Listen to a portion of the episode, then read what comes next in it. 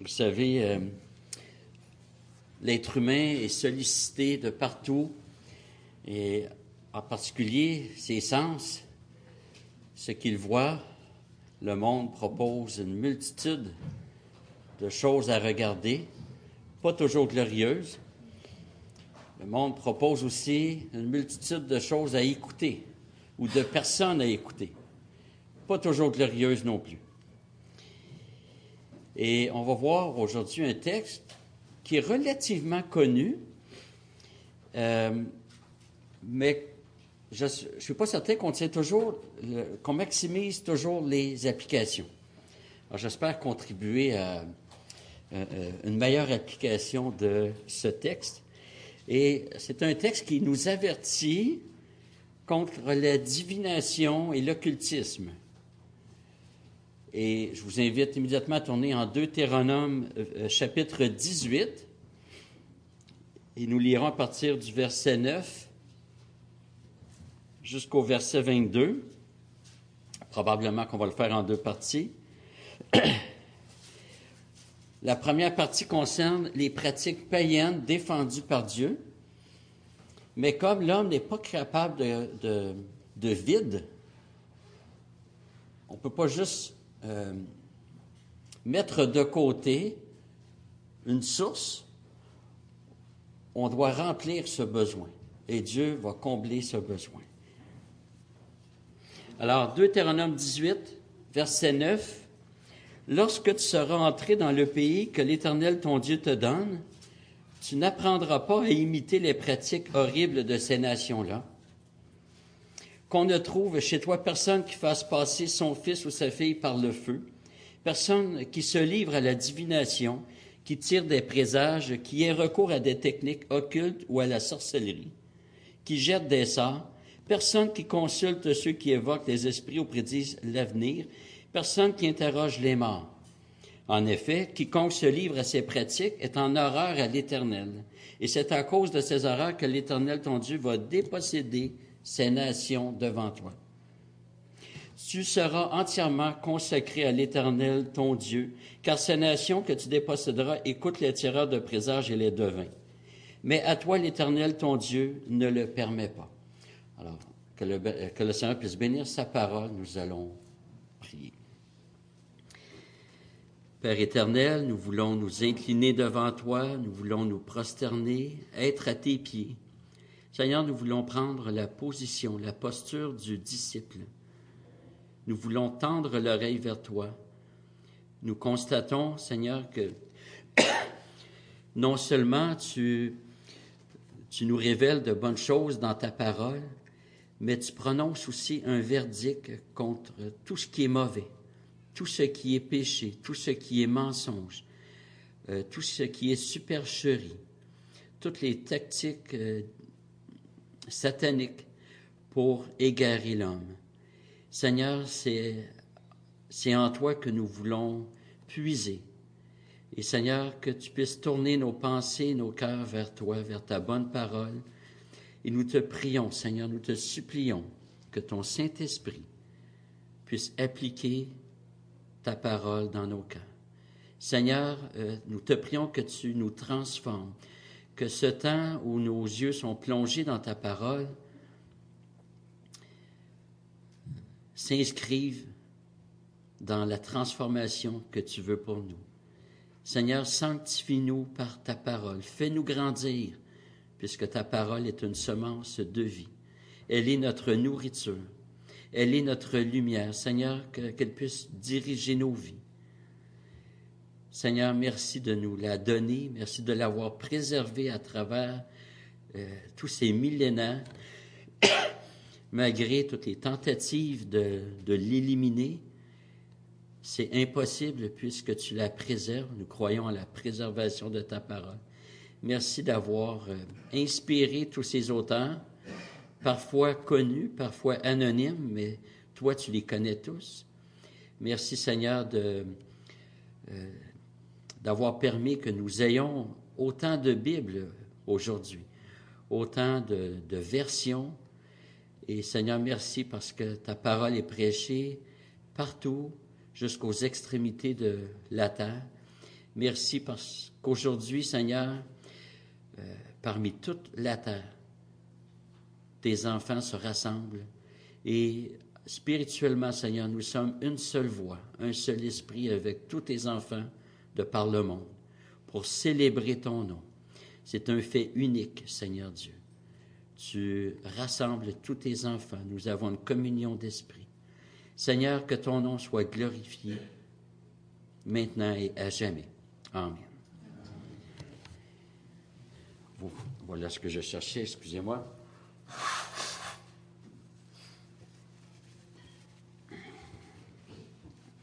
Alors, au verset 9, nous voyons que le peuple de Dieu s'apprête à entrer en terre promise.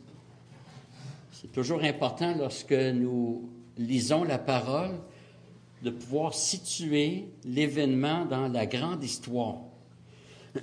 sinon, sinon, on risque d'être perdu un peu. Hein. C'est Dieu dit, je vous, je vous ferai sortir de ce pays.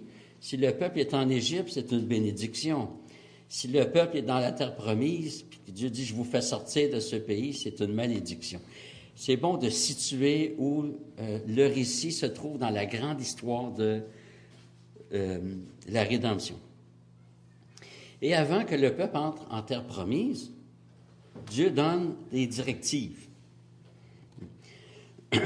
Quand j'étais très jeune et qu'on se rendait, par exemple, chez mes grands-parents qui étaient âgés ou euh, chez une grande tante, euh, dans la voiture, juste avant d'arriver, euh, mes, mes, parents prenaient la pause puis disaient là, c'est des personnes âgées, on vous demande de faire attention, voici comment ça. Hein?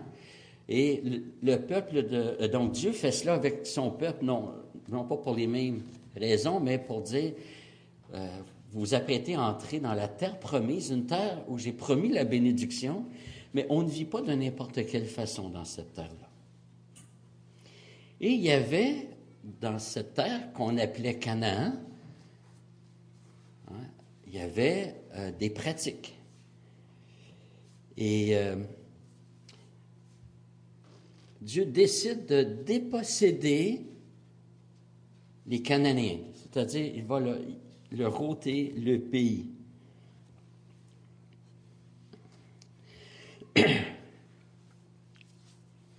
Nous savons avec Hébreu 4 en particulier, Hébreu 11, que hum, la terre promise préfigurait le royaume des cieux, ou le royaume de, de Dieu. C'est synonyme dans les évangiles. Et que présentement, nous avons un pied dans la nouvelle création. Nous sommes régénérés, mais en esprit. Hein? Je pense que c'est Ventil qui disait que euh, nous sommes régénérés en principe, c'est-à-dire que nous avons reçu la première partie, disons. Hein? Il reste nos corps, évidemment, on constate tous, j'espère que nos corps ne sont pas glorifiés encore, euh, s'il y en a qui en, doutent, venez me, me, voir, je vais essayer de vous convaincre. Nos corps traînent encore les marques du péché, n'est-ce pas? Nos corps sont mortels, ce qui est la conséquence du péché, et bientôt nous serons délivrés. Ça sera pas pour le chrétien, la mort n'est pas une pénalité, c'est une délivrance. Nous serons délivrés de ce qui reste, de la présence du péché dans nos vies. Donc, on a déjà un pied dans la nouvelle création. Le texte que nous avons lu nous montre que la manière de vivre du croyant, elle n'est pas juste différente de celle des païens. Elle est diamétralement opposée. Elle est en opposition. Et Dieu dit, n'imitez pas les pratiques des païens. C'est vrai que sur le plan des actions, il y a des choses qui peuvent se ressembler entre un chrétien qui tombe sa pelouse et un non-chrétien qui tombe sa pelouse, il n'y a pas une grande différence. Mais en principe, le chrétien va le faire pour une autre raison. Sa vie est consacrée à Dieu. Il veut honorer Dieu en ayant une vie rangée, n'est-ce pas? Il veut être un bon témoignage. Il, n'adore pas sa pelouse. Le non-chrétien, ça arrive qu'il adore sa pelouse ou sa voiture. Hein? Je me suis déjà dit, si tous les hommes prenaient autant soin de leur, épouse que de leur voiture, les épouses seraient, très heureuses. Donc, sur les, sur les actions, ça ne paraît pas toujours, mais dans les intentions, hein, c'est là que ça se démarque souvent. Mais il y a des pratiques aussi qu'on retrouve chez les païens, et Dieu dit, vous ne les imiterez pas. Alors les versets 9 à 14 nous présentent les pratiques païennes que Dieu veut dénoncer ici, et les versets 15 à 22 parlent du mouvement prophétique. Au verset 10, c'est l'interdiction de passer son fils ou sa fille par le feu. C'était une pratique qu'on retrouvait principalement chez les Ammonites. C'était une nation païenne qui était dans l'entourage des Juifs et leur influence était réelle. Et la plus grande influence venait des mariages entre Ammonites et Juifs. Si jamais il y en a ici qui ne sont pas mariés, peu importe votre âge, c'est un, c'est une interdiction de marier. Si vous êtes chrétien, c'est une interdiction de marier, d'avoir un conjoint non chrétien. Et c'est un drame. Elle est peut-être bien cute, il est peut-être bien gentil, mais c'est un drame. Et j'ai souvent dit à des, jeunes qui envisageaient un mariage qu'on appelle mix, mais au sens spirituel, tu es vraiment prêt à donner à, tes futurs enfants une mère non chrétienne? Tu es vraiment prêt à ça? C'est à peu près la meilleure façon pour t'assurer que tes enfants ne viennent pas à l'Évangile. Parce que c'est presque toujours, le, non-chrétien va toujours refuser les compromis. Il est ennemi de, Dieu. Il va toujours tirer pour l'éducation des enfants. Il va vouloir permettre des choses aux enfants. Il risque de... Parce que ce n'est pas la même base de réflexion. Nous, c'est l'Écriture. Le non-chrétien, c'est tout sauf l'Écriture. Il faut réfléchir à cela. Et c'est un texte qui nous invite à ne pas sous-estimer les possibilités d'influence qu'on peut avoir. Dieu dit, faites attention, ne vous laissez pas influencer. Et c'est une prétention de dire, moi, je me laisse, moi, je suis fort, je ne me laisserai pas influencer. Je peux aller, je peux aller marcher dans un container sans sentir les vidanges.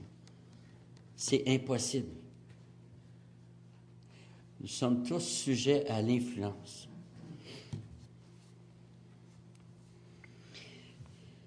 On remarque que les pratiques païennes sont toujours des institutions divines, mais corrompues.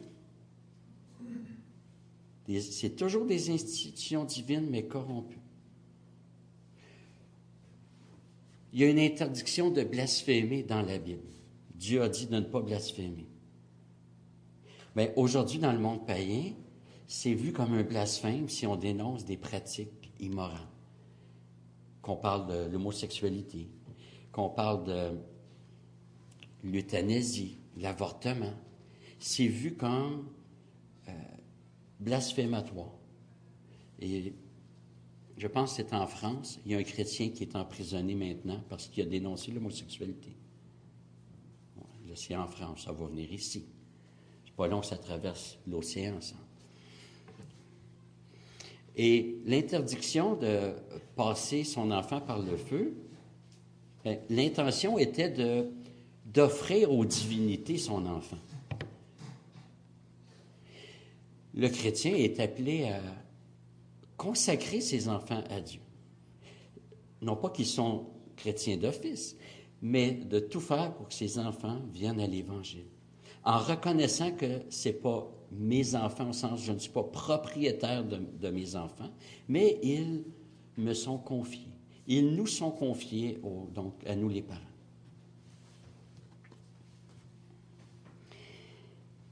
Peut-être que certains diront, ben, aujourd'hui, il n'y a pas de danger, on, ne voit pas ça, offrir ses enfants, sacrifier ses enfants au feu.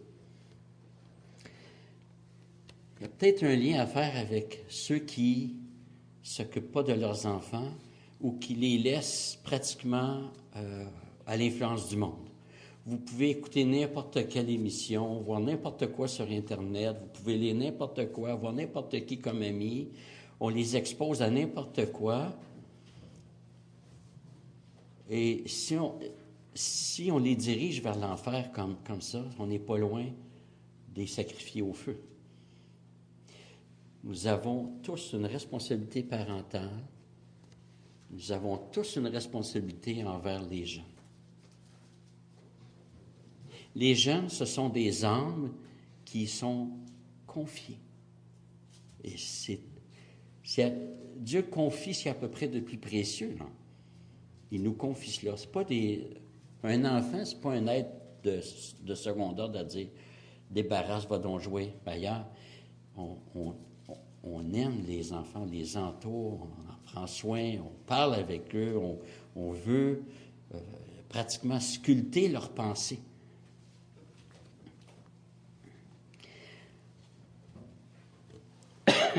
Et même ceux qui n'ont pas d'enfants, qui disent, ben moi, je, suis rendu euh, âgé ou euh, je, suis, célibataire, ben, on, a quand même la, possibilité de prier pour les enfants.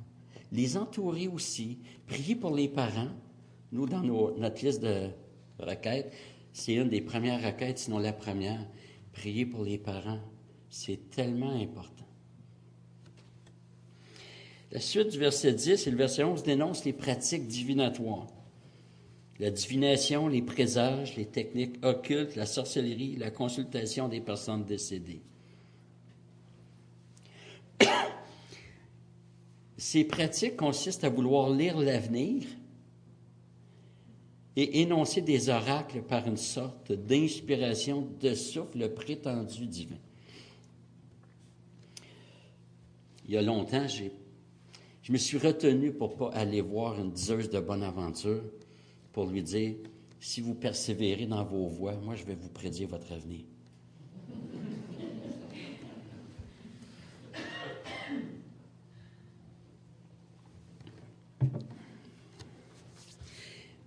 Et comme j'ai mentionné, toute pratique païenne est, est, une institution divine tordue, corrompue. Et les pratiques divinatoires, c'est la contrepartie de la prophétie. On cherche des révélations, mais en puisant ailleurs qu'en Dieu. C'est uniquement ça. Il y en a qui rajoutent des signes. Euh, quand j'étais jeune, on disait qu'échapper un couteau, ça signifiait qu'un homme allait visiter. Ah, je vois des, des, hein, des gens. Imagine, on espérait juste pas échapper la coutellerie au complet. Le texte de Deutéronome 18 ne cherche pas à présenter une liste exhaustive de ce qui est défendu. C'est-à-dire, euh, on ne pourrait pas dire, ben moi, j'ai une pratique qui n'est pas là-dedans, donc je suis correct. Comme dans plusieurs listes de la Bible, c'est plutôt qu'on cherche avec plusieurs éléments à cerner une pratique. Galates 5, 22, contrairement à ce que certains chrétiens pensent, ce ne sont pas plusieurs fruits de l'esprit, mais voici le fruit de l'esprit. La paix, la joie, la patience, c'est le fruit. C'est un seul fruit, mais avec plusieurs vertus, on tente de cerner ce qu'est le fruit. Et il y a plusieurs listes comme ça.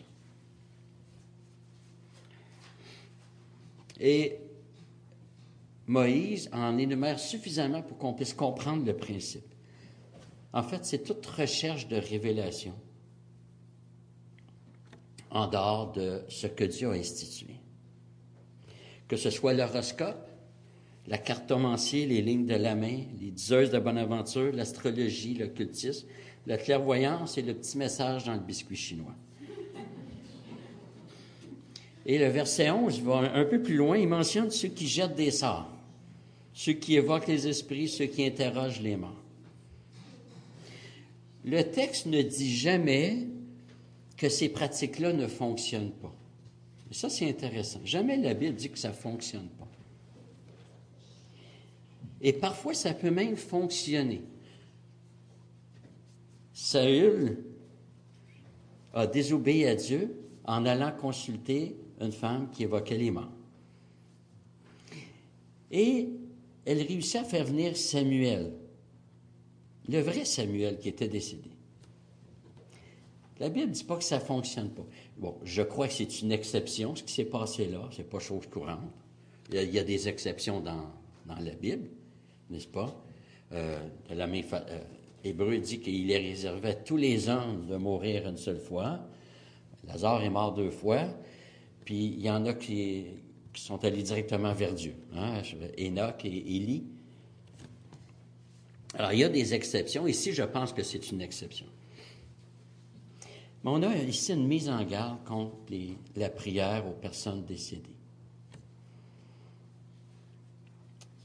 Ou les personnes considérées comme saintes. Et malgré toute l'affection qu'on peut avoir pour nos ancêtres décédés, si c'est nos parents, nos grands-parents, il n'est pas question d'être insensible à, cela, mais il est question de, voir la, vérité telle qu'elle est. On ne doit pas euh, s'adresser à ces personnes-là. Dieu dit non. Et Dieu dit que c'est une abomination pour lui. Pourquoi? s'il y en a qui ont des, questions auxquelles répondre. Pourquoi? Une des raisons, c'est que ça montre qu'on n'a pas confiance en Dieu, on trouve notre confiance ailleurs. Et au verset 13, nous avons l'exigence de Dieu, qui résume à peu près tout. Tu seras entièrement consacré à l'Éternel. La version sommaire dit Quant à vous, soyez irréprochables envers l'Éternel votre Dieu. Euh, la nouvelle Bible seconde sera parfait à l'égard du Seigneur ton Dieu. Mais littéralement, si tu seras entier. Pas à 50% pas à 75% 100% J'aime à dire que les chrétiens veulent être sauvés à 100% ne veulent pas être sauvés à 50% mais ça implique que 100% de nos vies est remis à Dieu. Pas 50% Nous devons consacrer toute notre vie à Dieu, sachant qu'il nous sauve complètement. Donc, dans nos rapports avec Dieu, il n'y a pas de place pour la tricherie, l'hypocrisie, les demi-mesures. Combien d'heures par semaine est-ce que je dois être consacré à Dieu? Ben, c'est un calcul bien simple. 7 fois 24 vous donne la réponse. Hmm?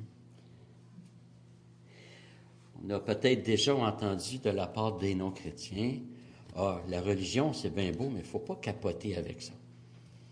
Ben, je suis désolé. Moi, je pense qu'il faut capoter avec ça parce que c'est capotant. C'est-à-dire qu'il faut investir tout ce que nous avons tout ce que nous sommes.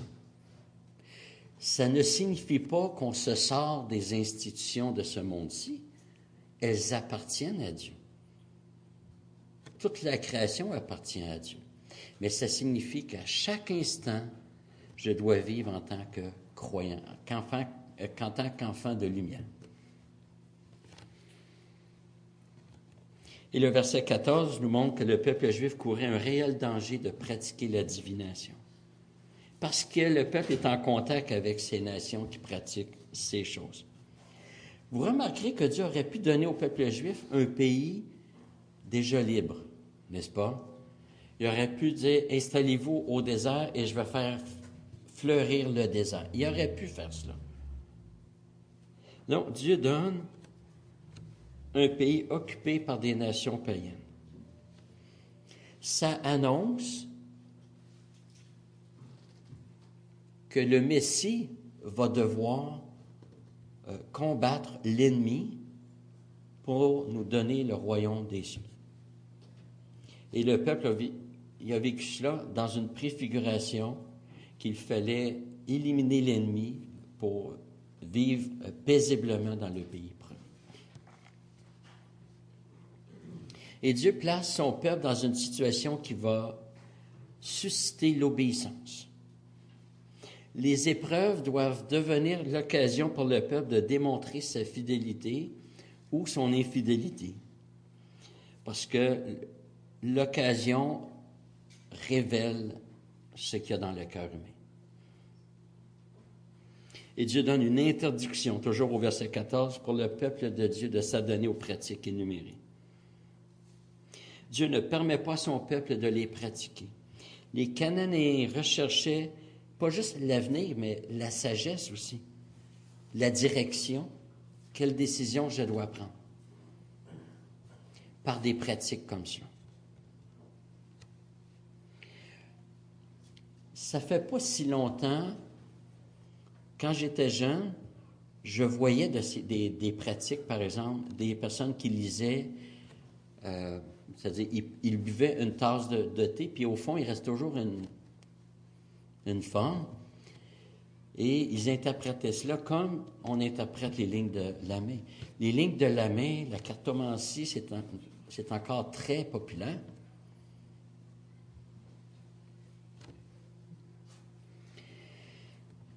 Tout cela, un autre élément de réponse, constitue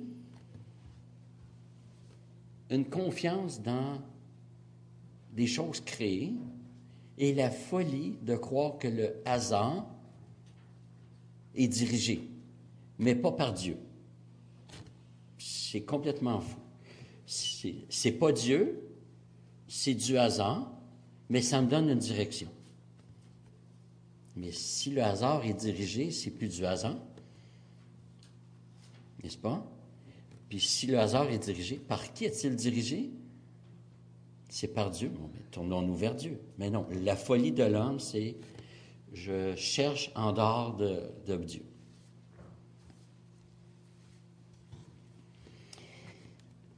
Aujourd'hui, euh, c'est peut-être moins dans ses pratiques que l'homme se tourne, mais c'est dans d'autres choses. Ça peut être la politique, ça peut être la philosophie, ça peut être la psychologie. Remarquez que ces choses en soi ne sont pas mauvaises. C'est la façon qu'elles sont exercées. Encore une fois, l'homme prend des institutions divines, il ne peut rien prendre d'autre que ce que Dieu a créé et l'homme pervertit cela. Et certains mettent leur confiance en personne sauf en eux-mêmes. Il y a plusieurs années, j'ai visité un couple et euh, elle, euh, elle me voit arriver avec ma, Bible et elle me regarde d'un air un peu euh, menaçant pratiquement et elle dit, je t'avertis, moi je fais confiance à personne. Alors j'ai répondu, mais c'est excellent, du moment où ça vous inclut. Parce qu'il ne faut pas vous, placer votre confiance en vous-même. Parce que quand vous ne devez pas la placer en moi, nous sommes tous pécheurs. J'ai présenté l'Évangile avec cela. Ésaïe 2, verset 22 nous dit Cessez de vous confier en l'être humain, dans les narines duquel il n'y a qu'un souffle, car de quelle valeur est-il à imaginer si on ne doit pas placer notre confiance dans un être humain, encore moins dans un fond de tasse de thé. Hein? Deuxième partie de notre texte, à partir du verset 15, L'Éternel, ton Dieu, te suscitera du milieu de toi, d'entre tes frères, un prophète comme moi, vous l'écouterez.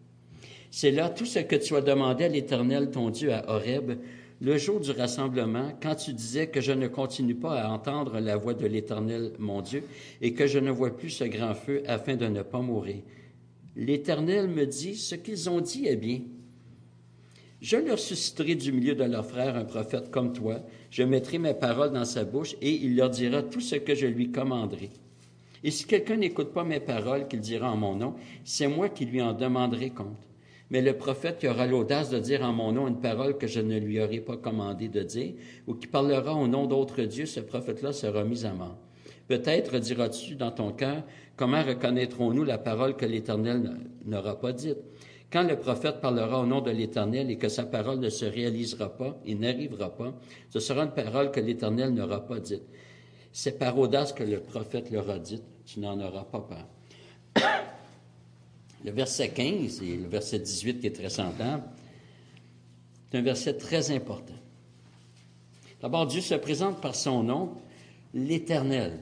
C'est le nom du Dieu de l'Alliance, du Dieu qui s'est engagé envers son peuple. C'est c'est pas juste le Dieu rédempteur, c'est euh, pas juste le Dieu créateur plutôt, c'est le Dieu rédempteur. C'est le Dieu intéressé à l'homme. Dans Genèse 1, c'est Elohim qui, qui, est là, que l'on traduit par simplement Dieu. Dans Genèse 2, là, on s'intéresse particulièrement à la création de l'homme. L'homme est créé, Dieu met un souffle, euh, la femme est tirée de l'homme. Et là, tiens, c'est le nom Yahvé, le Dieu de l'Alliance, le, Dieu euh, impliqué, le Dieu immanent, euh, le Dieu engagé. Et c'est ce verset qui lance tout le mouvement prophétique dans la Bible. Et ce texte devient la référence pour le mouvement prophétique. Le prophète est celui que Dieu choisit, qu'il revêt de son autorité pour qu'il communique sa volonté aux hommes et les instruise. Et Dieu annonce qu'il enverra un prophète comme Moïse. Évidemment, pas euh, sur tous les plans. Moïse était pécheur, Jésus ne l'était pas. Mais Dieu met des éléments chez Moïse pour que le, prophète annoncé soit reconnu. Dans l'Ancien Testament, on découvre que le prophète communiquait au peuple ce que Dieu pensait d'eux. Donc, il dénonçait le péché, condamnait l'hypocrisie et l'injustice. Du coup, il annonçait le jugement de Dieu sur le péché. Le prophète rappelait aussi la loi de Dieu. Quand on lit les, prophètes, euh, les 16 prophètes à partir d'Ésaïe, c'est ce que l'on voit. Constamment, c'est un rappel de la loi. Vous avez abandonné la loi, vous avez rompu l'alliance, etc. Et le dernier élément du message prophétique, c'était il y a un Messie à venir. Donc, la loi de Dieu, elle est là. Vous la transgressez. Votre seul espoir, c'est de vous tourner vers le Christ. On n'est pas loin de notre évangélisation. On n'est pas loin de notre prédication, qui doit dénoncer le péché, pas de n'importe quelle façon, sur la base de la loi de Dieu. Si quelqu'un n'aime pas le, rouge, puis que j'avais une chemise rouge, ne pourrait pas dire T'es pas correct, euh, tu as péché. Non, la Bible n'interdit pas de porter du rouge. Pour que ça soit péché, il faut que ça soit contraire à la loi de Dieu. Et on invite les gens à se tourner vers le Christ. C'est exactement ce que les prophètes faisaient. L'annonce précise que ce prophète à venir, donc qui n'est pas Moïse, Moïse est une préfigure, une, figure placée avant. Comme Moïse, il sera appelé du peuple juif, un prophète d'entre tes frères. Parce que c'est à travers la nation juive que Dieu a décidé de faire passer sa révélation. Les oracles de Dieu ont été confiés aux Juifs pour ce qui est de l'Ancien Testament. Dans le Nouveau Testament, ben, euh, on, on, pense que Luc était probablement pas juif à cause de son nom. Alors, ce n'était pas nécessairement que des juifs qui ont écrit, mais les oracles de Dieu sur l'Ancienne Alliance ont été confiés à la nation juive. Et parce que Dieu veut se révéler, il communique son plan, il, se révèle, c'est-à-dire, Dieu dit, oh, vous ne me connaissez pas, et je ne veux pas que vous ayez de, de moi euh, une idée imaginée, je veux que vous ayez une conception conforme de qui je, suis. Voici, je me révèle. Je fais connaître qui je suis. Je fais connaître mon plan et ma volonté. Et ce qui est intéressant, c'est qu'il y a Moïse, puis Dieu annonce un prophète comme lui, mais entre-temps, il y en a eu d'autres. N'est-ce pas? Il y en a eu beaucoup d'autres. Mais tous ceux-là reprenaient sensiblement le message de Moïse. Ils rappelaient sa loi dénonçait le péché et annonçait le Messie à venir, comme Moïse a fait.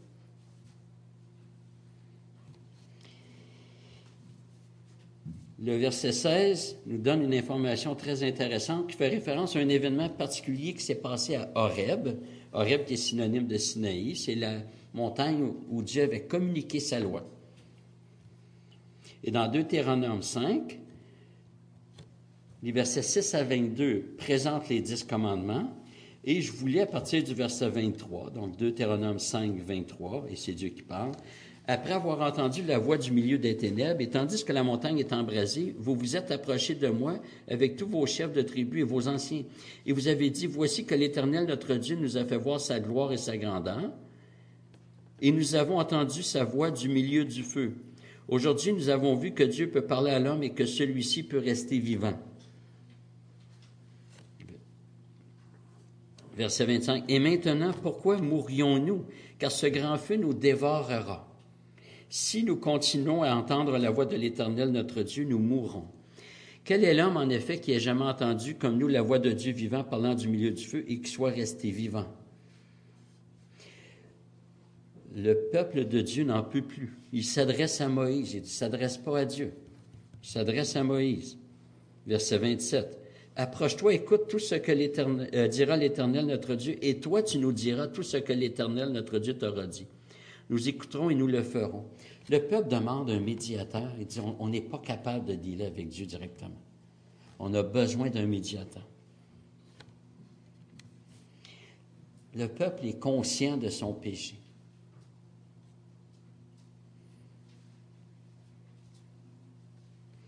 Si Moïse a pu jouer le rôle de médiateur, c'est pas parce qu'il était plus fin, plus gentil, plus fort, puis non péchant, mais c'est parce qu'il avait reçu la vocation, l'office prophétique. Et verset 28, l'Éternel entendit vos paroles quand vous me les avez adressées, et l'Éternel me dit, j'ai entendu les paroles que ce peuple t'a adressées, tout ce qu'ils ont dit est bien.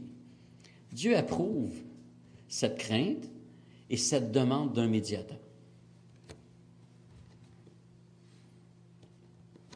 Et là, le verset 18 qui reprend un peu le verset 15, en rajoutant que Dieu lui-même mettra ses paroles dans la bouche du prophète. Autrement dit, quand le prophète de Dieu parle, c'est Dieu qui parle. S'il y en a ici qui ont les paroles de Jésus en rouge, dans leur Bible, c'est pas vilain du moment où, vous ne pensez pas que ces paroles-là sont plus inspirées que les autres. Toute la Bible vient de, Dieu. Et Jésus lui-même l'a reconnu. Hein, constamment, Jésus dit afin que les Écritures s'accomplissent. Donc, ça peut être bon pour retracer plus rapidement une parole de Jésus, mais pas pour dire cette parole-là est plus importante parce que c'est Jésus qui l'a prononcée. C'est Jésus qui l'a prononcée en araméen et c'est un homme qui l'a traduite en grec, n'est-ce pas? Donc, de toute façon, ça passe par un homme. C'est Dieu qui a donné sa parole. Elle est totalement inspirée. Donc, Dieu dit qu'il va mettre ses paroles dans la bouche du prophète. Et le prophète ne doit rien retenir de ce que Dieu veut communiquer. Verset 18, il leur dira tout ce que je lui commanderai. C'est un peu fatigant, surtout à, notre époque où on sent qu'il y a des sujets qui, vont, qui pourraient devenir interdits dans la société. Qu'allons-nous faire? Allons-nous taire ce que Dieu condamne ou si nous allons parler? Il y a une façon pour le faire, mais la solution n'est pas dans le silence. Donc Dieu annonce que ce prophète à venir sera comme Moïse, c'est-à-dire qu'il sera aussi médiateur. Mais ça sera le vrai médiateur. Moïse est une figure. Et au verset 19, le verset brandit le danger de ne pas écouter la parole de, de ce prophète. Donc, l'homme va passer en jugement sur la base de ce qu'il aura fait, des paroles de ce prophète. Au verset 20, on constate qu'il y a des gens qui vont parler au nom de Dieu, mais qui sont en fait des faux prophètes. Ils parlent par audace. S'il fallait euh, faire comme Dieu a demandé à Moïse de tuer tous les faux prophètes. Il y a bien des endroits qui seraient moins fréquentés. Il y a des gens qui seraient lapidés aujourd'hui parce qu'on retrouve de ces faux prophètes. Et il y a des chrétiens qui se laissent égarer par des faux prophètes. Et au verset 22, Dieu donne une façon de les reconnaître. Quand le prophète annonce quelque chose et que cette chose ne se réalise pas. Dieu dit premièrement de ne pas craindre ce qu'ils disent. Hein? N'ayez pas peur, c'est des paroles vides, c'est un faux prophète. Combien de fois on a entendu la fin du monde? Euh, je pense que c'est l'an passé même qu'un pasteur avait dit cela. C'est pas la première fois que dans une église, on annonce la fin du monde ou on annonce quelque chose. Il y a quelques années, un, autre pasteur a dit, le Seigneur m'a dit que si je ne reçois pas, je pense c'est un million de, dollars du monde chrétien en général qui va mourir.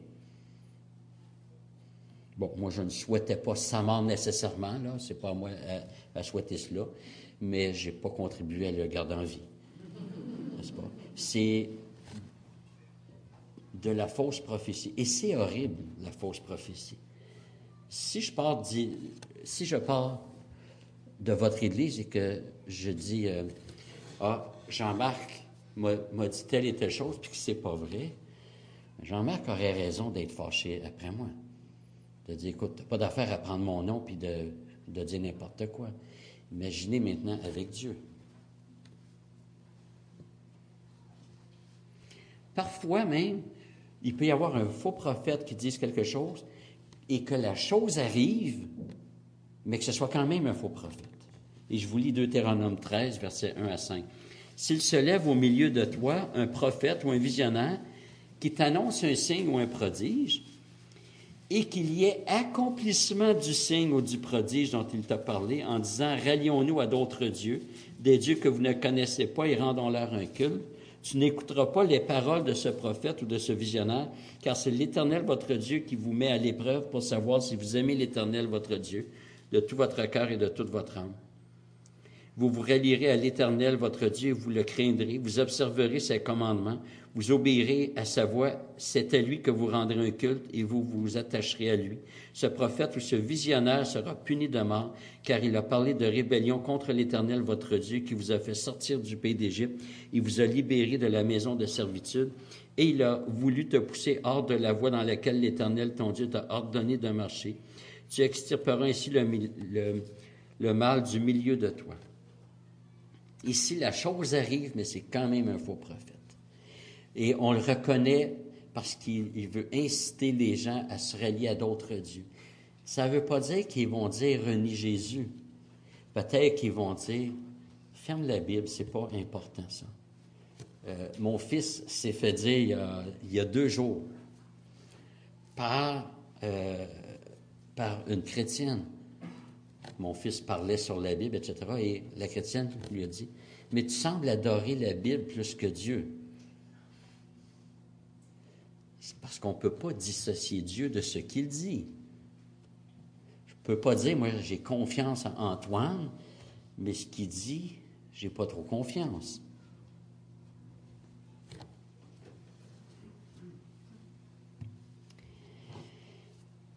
Maintenant, quelques éléments de théologie. Le prophète annoncé, c'est Jésus-Christ. Le texte et tout le mouvement prophétique prépare, hein, on sent le bouillonnement dans l'Ancien Testament, le bouillonnement de quelqu'un qui s'en vient accomplir tout le plan de, Dieu, y compris le courant prophétique, et c'est Jésus-Christ. Il est le prophète. Et c'était dans l'attente messianique. Jean 6, 14, ces gens, à la vue du miracle que Jésus avait fait, disaient vraiment c'est lui, le prophète qui vient dans le monde. Et ce qui est intéressant, c'est que dans la pensée juive, le prophète allait se reconnaître au miracle qu'il allait faire. Et euh, je pense que c'est, pour ceux qui ont fait de la théologie, je pense que c'est E.J. Young qui dit que, qui fait ressortir le fait que tous ceux qui ont fait des, des miracles dans l'Ancien Testament étaient prophètes, sauf Samson, je pense. mais tous les autres avaient l'office prophétique. Jean 7, 40, des gens de la foule, après avoir entendu ces paroles, disaient, Ceci est vraiment le prophète. Les Juifs l'attendaient, mais ne l'ont pas écouté. Parce qu'ici, il y en a qui disent oui, mais on sait que globalement, la nation juive le rejette. Ils attendaient ce fameux prophète. Et ce fameux prophète, c'est vraiment Jésus-Christ et l'auteur de l'Épître aux Hébreux, dont vous avez euh, une belle série ici. Euh, il introduit son épître par cet élément. Après avoir autrefois à plusieurs reprises et de plusieurs manières parlé à nos pères par les prophètes, Dieu nous a parlé par le Fils en ces jours qui sont les derniers. Et littéralement, il faudrait pratiquement traduire que Dieu nous a parlé par ce, celui qui a le statut de, fils. Littéralement, c'est par un fils, mais pas un, pas euh, comme article qui est indéfini, mais il nous a parlé par celui qui a le statut de fils. Donc, tous les prophètes qui ont précédé avaient, ils, ils préparaient, mais le vrai prophète, c'est Jésus-Christ. D'ailleurs, il est plus que le messager, il est le message. Lui seul est le, logos, c'est-à-dire la sagesse divine. Il communique ce qui est entendu directement de son Père. Ce qui s'est passé avant, c'est pas faux, mais c'était préparatoire. Et Dieu dit, je leur susciterai, je susciterai à eux. La Bible nous montre que c'est Dieu qui a envoyé son Fils. Du milieu de leurs frères, Jésus était juif.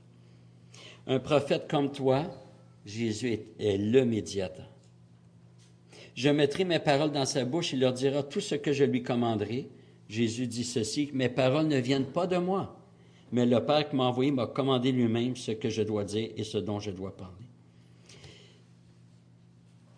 Ce dont nous avons besoin, frères et sœurs, c'est pas le message dans le biscuit chinois, c'est pas l'horoscope, c'est pas la chéromancie, c'est pas la, cartomancie, c'est la parole de Dieu.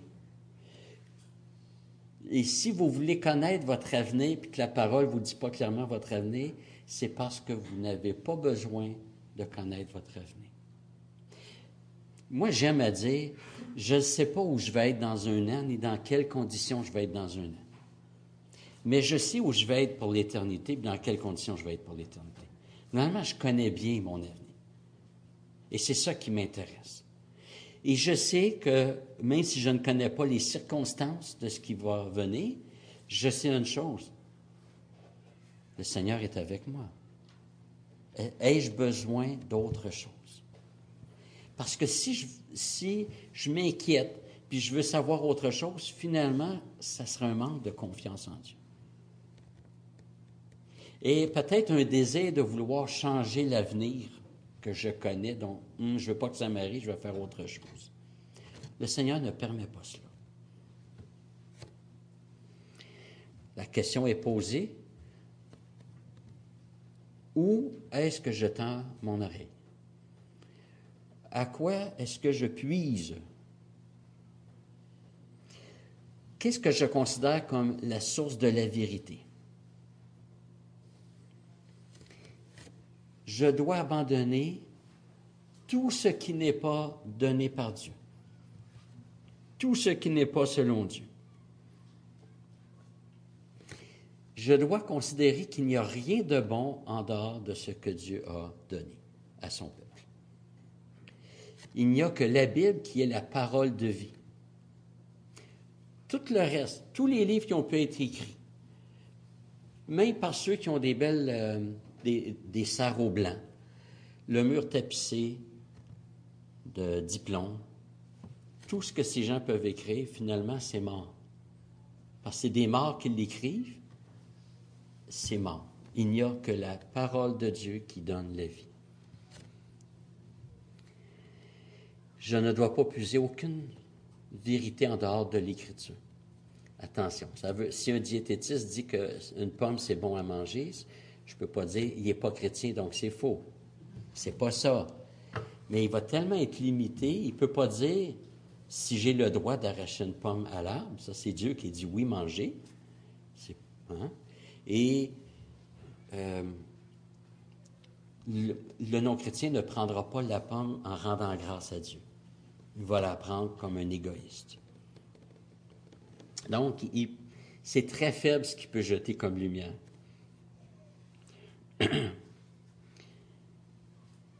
Chers frères et sœurs, on, ne le dira jamais trop. Le caractère unique de l'Écriture dans nos vies. De quoi est-ce qu'on s'alimente? De quoi est-ce qu'on s'alimente? Est-ce qu'on croit qu'on n'est pas influençable? C'est faux. Dieu dit qu'on est influençable. Et la seule façon de ne pas subir l'influence du monde, c'est de ne pas s'alimenter au monde et c'est de s'alimenter à la parole de, Dieu. Euh, je trouve toujours euh, que c'est un spectacle bénissant de voir des personnes, ça fait 30, 40, 50 ans, qui sont chrétiennes et qui ont une maturité chrétienne. On voit que la parole de Dieu a fait une œuvre à long terme. Comme Spurgeon disait, les moulins de Dieu euh, lentement mais finement. Euh, la parole de Dieu fait son œuvre lentement et après des années, comme un arbre, on voit l'arbre, on dit, lui, il s'est bien alimenté jeune et il a bien grandi. Il a bien grandi. C'est une œuvre à long terme. Et c'est toujours bénissant de voir de tels frères, de telles sœurs. On, on voit l'œuvre de la parole au fil des années et des années. Des années de méditation. Des années de je prends mon 15-20 minutes le matin pour lire ma parole. Je la réfléchis. Des années de lecture. Des années de service pour Dieu. Et on dit, mais comment ça se fait que cette personne-là est... On voit le, caractère de Jésus-Christ marqué dans cette personne-là. On dit, qu'est-ce qu'elle a fait? Elle a puisé en Dieu. Elle a puisé en Dieu. Alors que le Seigneur nous donne de puiser en lui.